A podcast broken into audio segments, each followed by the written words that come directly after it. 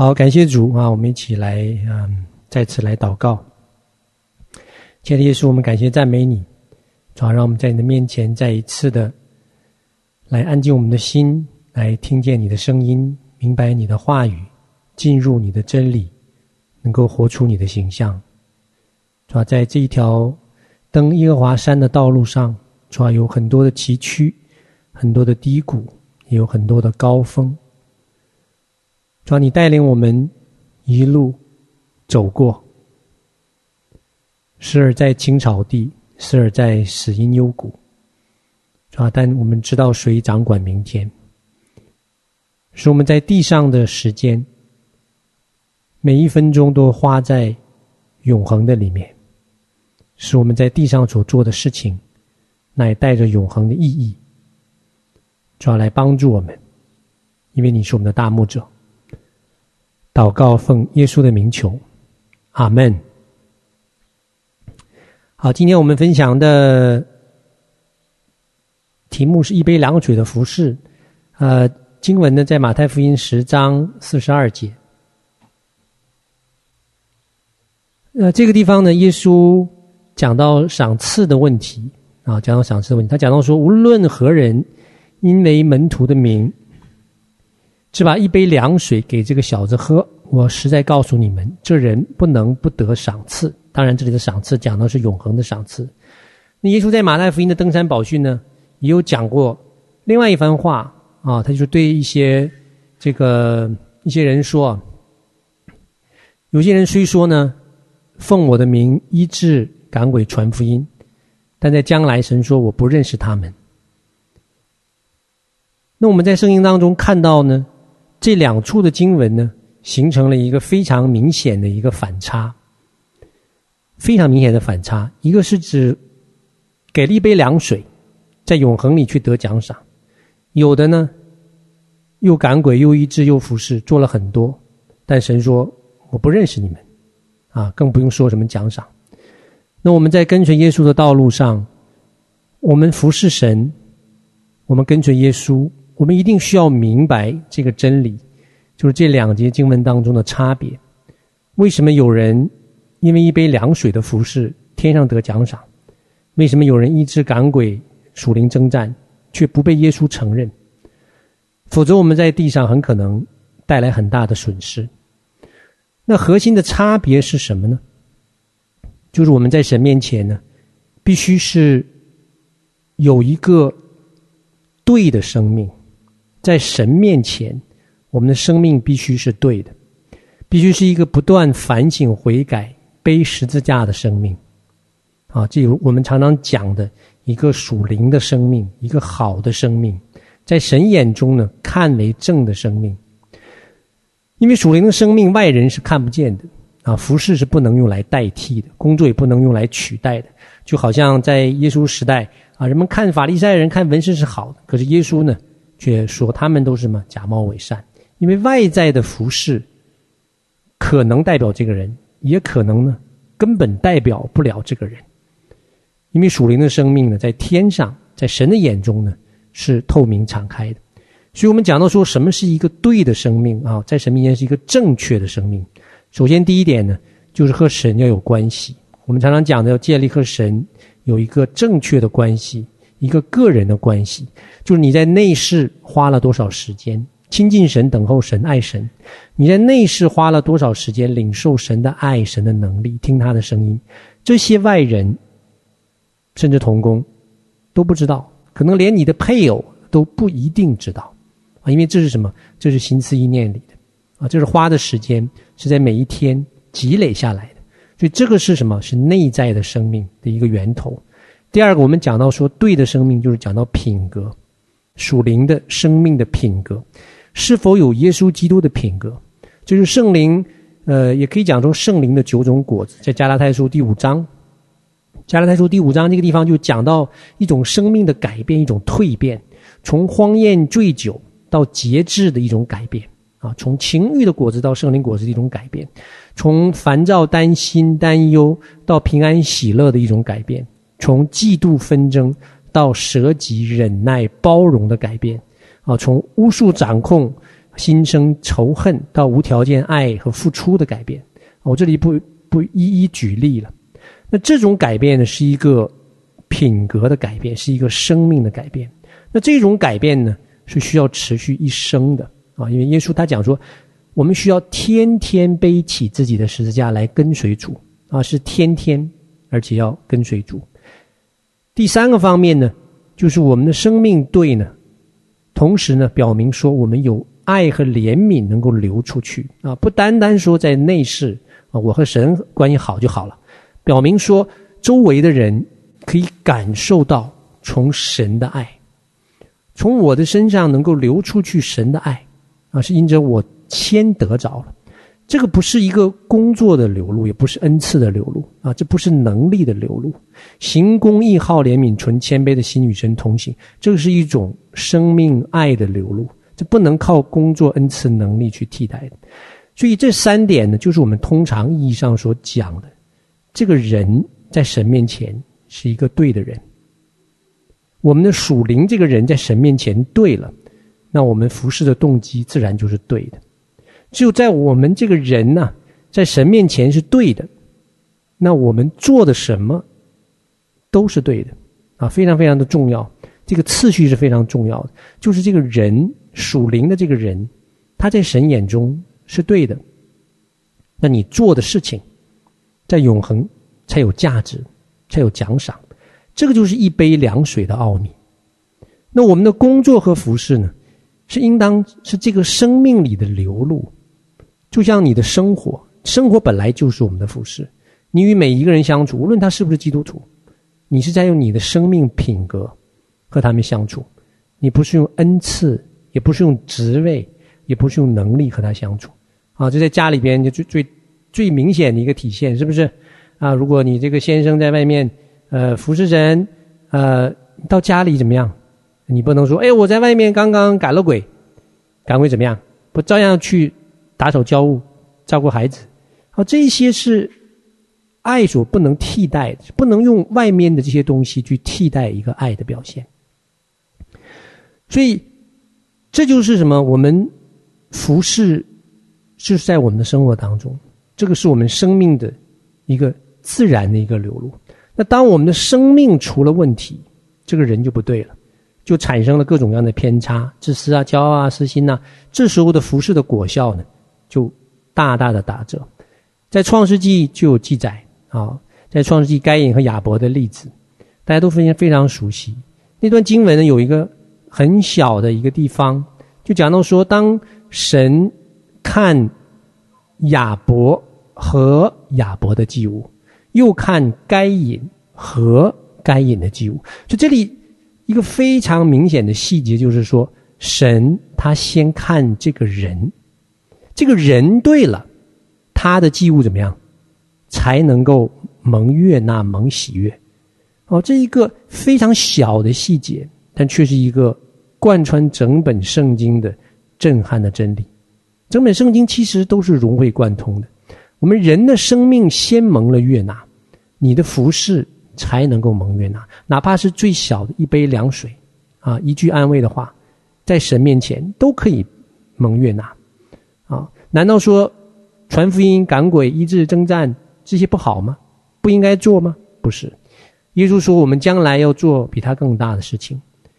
因为但这个核心不是我们做什么服饰或者服饰有多大有多小，而是说我们用什么样的生命的根基去服侍神、服侍人。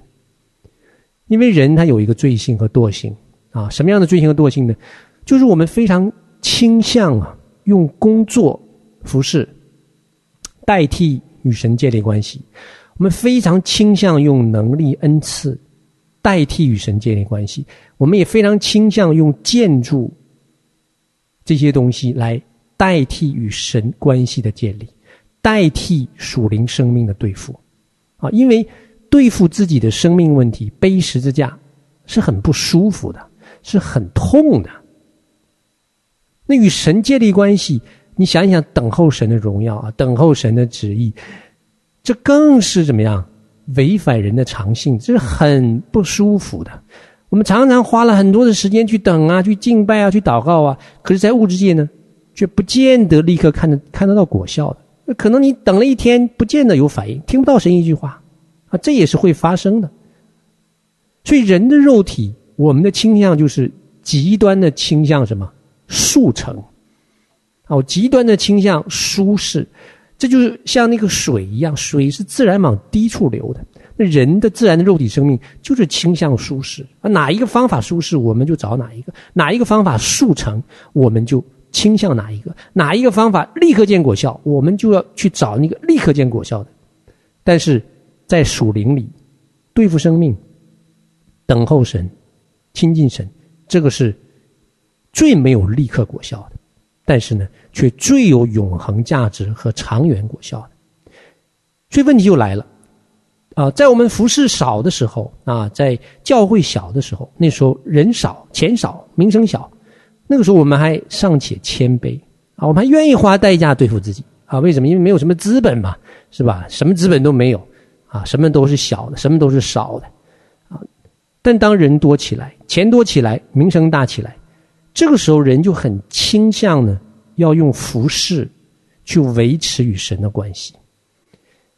因为用服饰、用外在的恩赐能力维持与神的关系呢，要远远比花时间亲近神、对付自己的生命呢，更容易、更舒服、更看得见果效。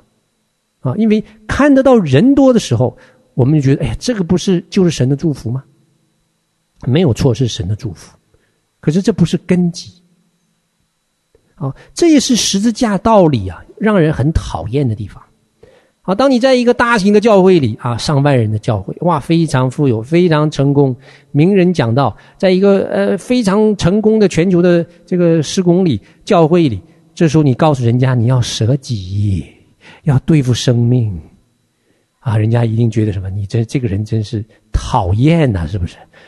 你是被人家嫌弃的一份子，你不讲点合宜的话呢？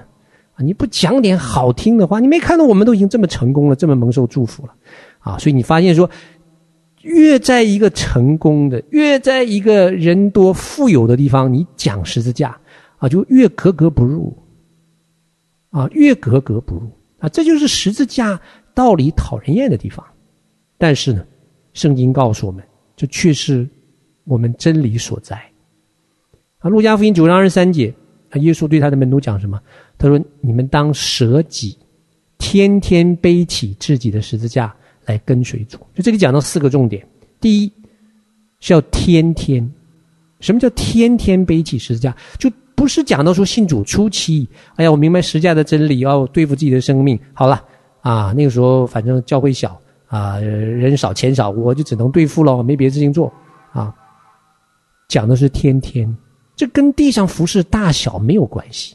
跟钱多钱少没有关系，跟恩赐没有关系，跟能力没有关系，讲的是天天，不是信主初期啊，不是这个人少的时候，我们要搞清楚。第二点，就是背起自己的十字架。什么叫背起自自己的十字架？就是要对付自己的生命是没有底线的，是没有时间的，这不存在说我已经完全，我已经得着了。连保罗都说我没有。完全，我没有完全得着，啊，我还在这条路上奔跑，啊，没有时候说我们是对付生命够了，好了，可以了，啊，不存在，我们不是耶稣，所以天天背起十字架，就是我们天天怎么样，在神面前都要悔改。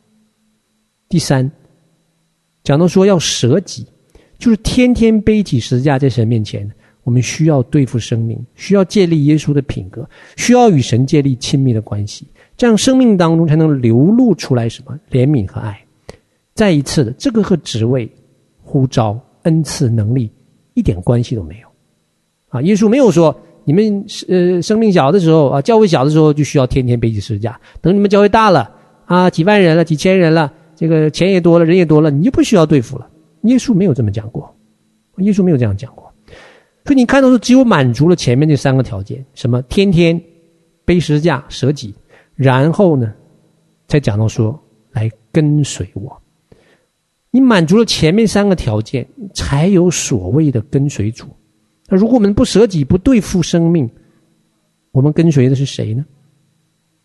啊，很可能跟随跟随就变成跟随自己的私欲了，跟随自己的骄傲了，就跟随我们自己想要做的事情。我们一天不背十字架，一个月不背十字架，不对付生命，啊，不等候神，你可能看不出来，外人是看不出来的。那一年呢？那五年呢？十年呢？就好像两条平行线。那这两条平行线，你看起来肉眼看起来就是平行的，啊，可是，在神的这个。天平上一量，差了零点零零一度，啊，在人看来，哎呀，很好了，平行了。可是，一百天之后，差了零点一度；一千天之后，差了一度了。可是，我们服侍神不是就服侍一千天呢、路遥知马力，日久见人心。我们是一辈子服侍神。你服侍到后来的时候，就差了不是一度两度了。啊，所以为什么圣经告诉我们说要留意，要看生命的果子，也是这个意思。生命的果子需要在时间当中显明出来。这也是为什么耶稣在马太福音告诉我们说，他不认识那些奉他名侍奉的人，因为我们需要天天的悔改，因为人会偏差，偏差的时候我们并不意识得到，所以在需要反省，需要圣灵的提醒，否则我们的生命对付背十字架舍己。很容易就被工作取代了，因为工作永远是做不完的，很容易就被恩赐能力果效取代了。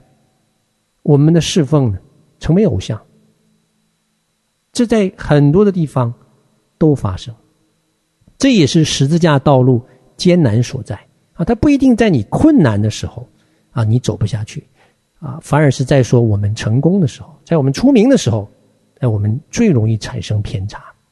最不容易来舍己对付自己，所以你看到以色列人，他们第一座圣殿，他们就是典型的用什么？用建筑和先祖的约去偏离了。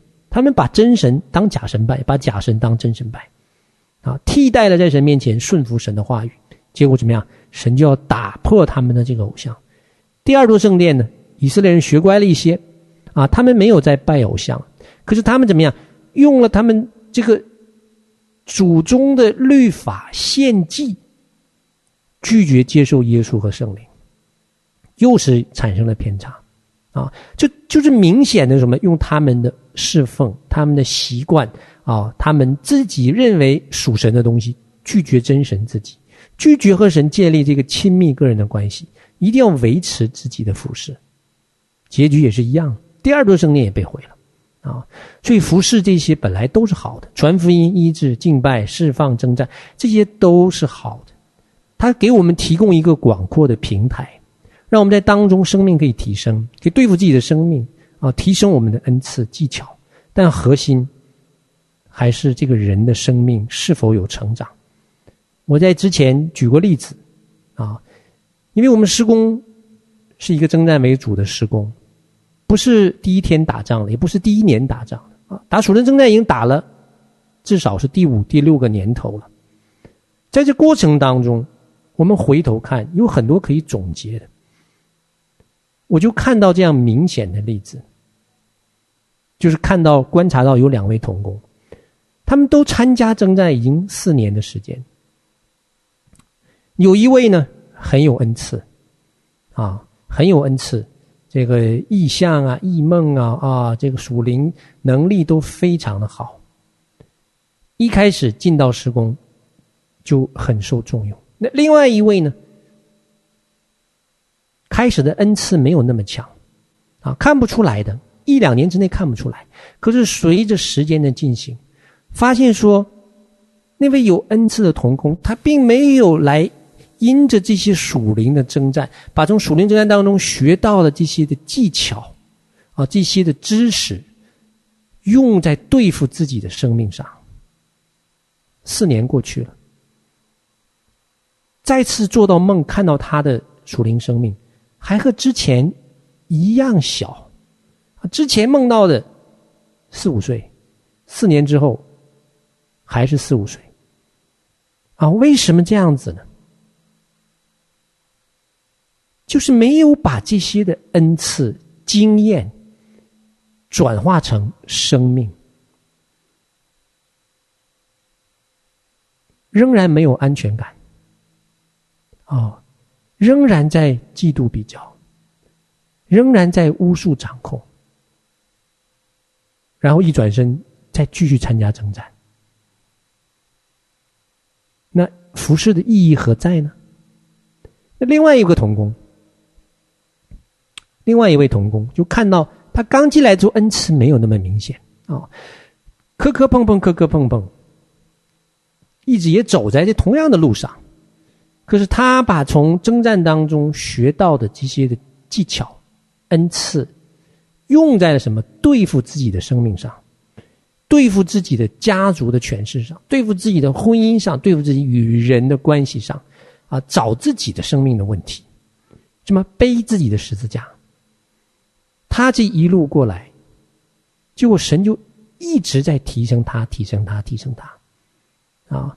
我就不讲具体他什么地方提升了啊，免得有人去猜。我看到他的权柄在提升，生命在提升，人际关系在提升，财务在提升，所有的方面都在提升。是神偏待人吗？不是，核心这些服事都是一个平台。给我们机会发挥的，但你如果你不把这些东西转化成你的生命，我们就是原地踏步，我们就是原地在踏步。这你有多少的经历，多少的恩赐，多少的能力，能怎么样呢？所以，我们从一杯凉水的这个经文当中，我们看出来什么是服饰的真谛。是真正的能够建造生命的，你的生命被建造起来，自然而然的，能力、权柄、地位、祝福都会跟着提升。那第二点呢？我们看到说服饰的本质啊，什么是服饰的本质？因这一杯凉水给一个小子，这个服饰的本质是爱的流动。啊，我们一定好好想一想，服饰的本质是什么？它是一个基督爱的流动。服事的本质并不是要完成工作啊。我们常常也讲这句话：“哎呀，这些都是神做的啊！这若不是神做的，我们真是一无所行。哎呀，我们出去征战，若不是天使完成，我们真是做不了这些事。”我们都明白，那个完成的事情其实是由神来做的。那我们在做什么？我们在参与什么？其实本质是爱的流动，啊，神不差我们这点工作的，这也是天国文化非常核心的部分啊。因为你看到世界的公司，世界的公司强调的是什么？强调的工作效率，强调的工作关系，他们只讲成绩和效益，他们是不讲爱的。那在世界是没有办法讲爱的，讲爱他的公司活不下去了。你看撒旦的团队，有恩赐，有能力，是不是有有？有知识，他们唯独不讲爱，啊，这个世界就是跟撒旦团队走的，他们只讲结果，所以撒旦的团队是用惩罚和惧怕来管理的，那天国的文化是用爱来管理的，所以耶稣在地上的服饰，他最大的服饰就是十字架，啊，有谁敢说我的服饰比耶稣的服饰还大呢？啊，我大概应该没有人敢这样讲，人类最大的一个侍奉，十字架的侍奉，爱。行在前面。约翰福音三章三章十六节告诉我们说：“神爱世人，将他的独生子赐给我们，让让信他的不至灭亡，反得永生。”是爱行在了前面，在一切的侍奉没有发生以前，爱就先发生了。所以都是以爱开始，以爱来结束。啊，那最后。耶稣与彼得相处的时候，耶稣问彼得什么？耶稣问彼得说：“你爱我吗？”彼得说：“我爱你。”然后耶稣在说：“你来牧养我的羊。”没有爱的时候，我们的牧养到底用的什么东西来牧养？所以在耶稣的身上，你是很难把耶稣的爱和服侍分开的。在爱中服侍，在服侍当中爱人，否则的话呢，很容易就变成世界的文化。世界的文化就是九九六，考核、效益、成绩、利益这些为主导。世界的文化就是人与人之间只是工作的关系，不存在爱的关系啊，不能发生爱的关系，那个不是家人的关系。但在教会里，我们讲到说，我们是神的家人，是爱主导在先。这些启示录啊，第一间教会以弗所教会，耶稣对以弗所教会的劝诫是什么呢？他说：“你们劳碌忍耐，服侍工作，这些我都知道。你们分辨假使徒，谁是好，谁是坏，你们这些做的都是对的。但耶稣说，你们要悔改，悔改什么？就是回到那个起初的爱心。”回到那个起初的爱心，因为你不在爱里的时候，就会变味道，就是这么简单。啊，我曾经有听过我们当中的领袖啊，啊，有这样讲过。他说：“我们这里不讲爱，只讲征战。”我听到这句话的时候，我真是吓了一跳。我就问自己：我们相信的是同一位神吗？我们服侍的是同一位耶稣吗？奉耶稣名聚集的团体不讲爱，这多么可怕的事情！这不是给仇敌亵渎我们的机会，给他人口舌攻击我们的机会吗？啊如果有一天有人给你介绍一间教会，告诉这间教会很好啊，有医治、有传福音、有布道、有释放啊，什么都有，就是不讲爱，你敢去吗？你敢去吗？所以我们在服侍过程当中，很容易就失去。这也是为什么圣经一再一而再再而三的提醒我们：神告诉以弗所教会要回到那起初的爱心。爱和服侍是不能分割的，因为在天上就是如此，神就是用爱来服侍我们。那我们也当如此的侍奉。啊，最近听到一些童工啊。跟我沟通，讲到说：“哎呀，最近的服侍好累哦，哦，最近好烦躁啊，啊，和童工产生很多的摩擦，啊，彼此之间呢有争吵，啊，态度言语呢都很刻薄，缺乏怜悯，哎呀，也没有了平安喜乐，啊，这听起来和以佛所教会好像哦，啊，劳苦服侍，工作忍耐啊，会分辨，可是呢？”好像当中缺了什么，缺了什么？奉耶稣的名医治、关怀、敬拜、赶鬼、征战，结果呢？平安和喜乐丢了。我这时候突然想起来，神问以利亚的那句话，在旷野，神问以利亚说什么？说以利亚，你在这里做什么啊？以利亚说：“我为你大发热心呐、”你没看到吗？神，神说：“你在这里做什么？”我觉得今天这句话也提醒我们。神问说：“你在这里做什么？”我们在建造高楼大厦，为神国建造高楼大厦。可是建着建着，地基没有了，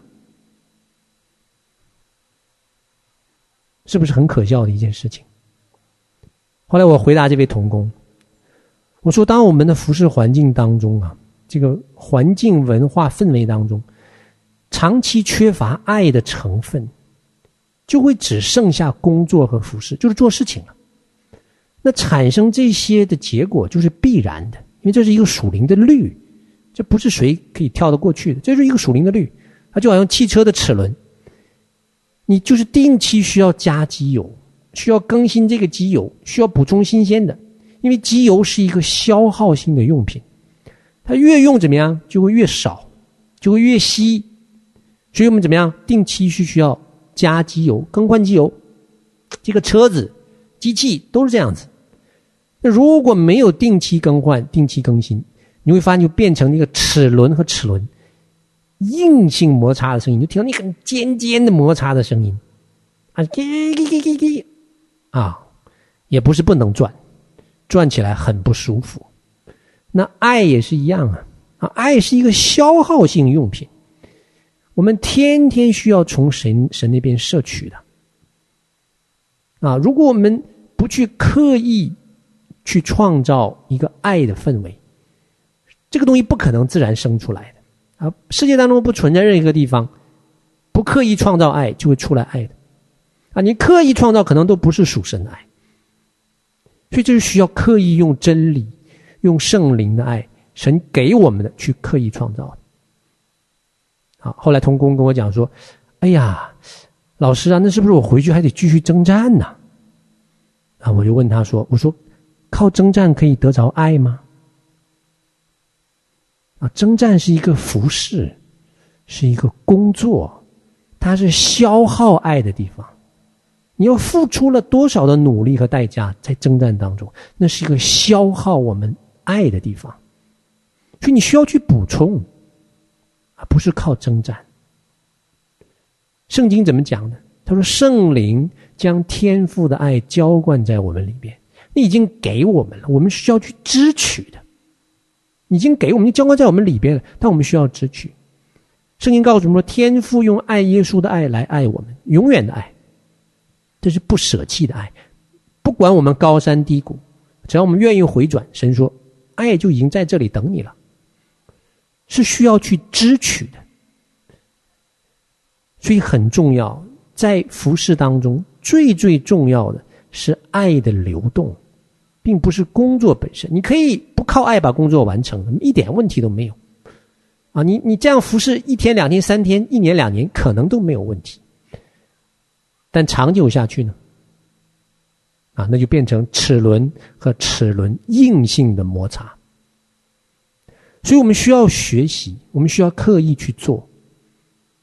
第一点，就我们必须要学会靠着神呢，建立一个爱的文化和氛围。你不能靠别人，你不能指望领袖的，你必须在你的范围里，你的家庭、你的小组、你的团契、你的队，你所在的地方，去刻意建造这个爱的文化，这个东西才会有的。你不刻意，啊，就是人的肉体，就是这么简单。因为我们活在世界里，还没有到天上，所以我们必须怎么样？先在安静的地方领受，你先得领受得到。从神那边的爱，然后在你所在的地方刻意去建立，这个东西才会有。第二，只有我们的从神领受的爱升华了、提升了，那个服饰啊，才能有根本的提升，那个生命才会有根本的提升，果效才会是长久的。因为这些最终的恩赐啊、能力呀、啊、呼召啊、经验呢、是要和爱去配搭，发挥果效的。你有了爱的结合，我们这一切都是怎么样？如虎添翼。这样子，我们的服饰啊不会虚胖，因为我们只靠外在的这些的恩赐啊、能力呀、啊、经历呀这些服饰，仍然可以胖、可以长、可以大，没有问题。世界就是这样子的。世界上最大的公司、最大的教会，你发现他们不需要靠爱去运作的。仍然可以非常成功，但是那是你要的吗？你要想一想啊！如果你按照神属灵的律，你想按照永恒得奖赏，那你就不是按照世界的方法，你一定是爱行在前面。你在这个里边没有办法单单看结果的，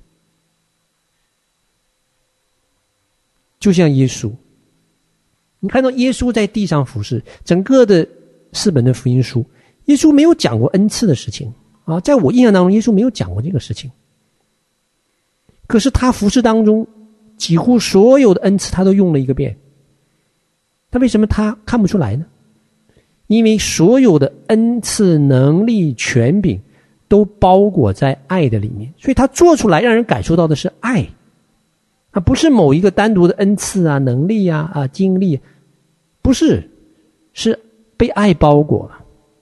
其他都隐藏在后面，所以耶稣感动世人的不是他的能力，不是他的恩赐，不是他的呼召，他感动世人，让人为他舍命的是爱。那我们今天很多时候呢，我们的服饰刚好相反，啊，我们是把爱隐藏在了最后。啊，我们的恩赐、能力、呼召走在了最前面，啊，每一个人都是用什么恩赐、能力、这个这个呼召来去拼，啊，就变成齿轮对齿轮。所以我们在服事当中，我们的爱从神那边领受的爱升华了啊，你那个氛围升华了，你那个文化升华了，你的服事才会有根本的改变，否则就是变成做事情的童工。所以我们求神呢，来帮助我们，让我们在地上的时候看清楚，我们每付出的一个努力，每付出的一份时间，每付出的一个代价，能够在永恒里有价值。求主帮助我们，我们一起低头祷告。主，我们感谢赞美你，透过一杯凉水的经文，让我们再次反省。什么是真正的服事？什么是存到永恒的服事？因为十字架有它不讨人喜欢的地方，就是无论我们在成功的时候还是不成功的时候，我们都要天天的背起十字架来舍己，这样子才能跟得上你。我们不舍己、不对付自己的时候，我们很很可能跟随的是世界，是自己的私欲，是自己的欲望。主啊，你来调整我们，啊，再次调整我们，让我们和圣灵对齐，和耶稣对齐，使我们所付出的这些的时间、金钱、经历、关系，在永恒有价值，在永恒得着奖赏。祷告奉耶稣的名求，阿门。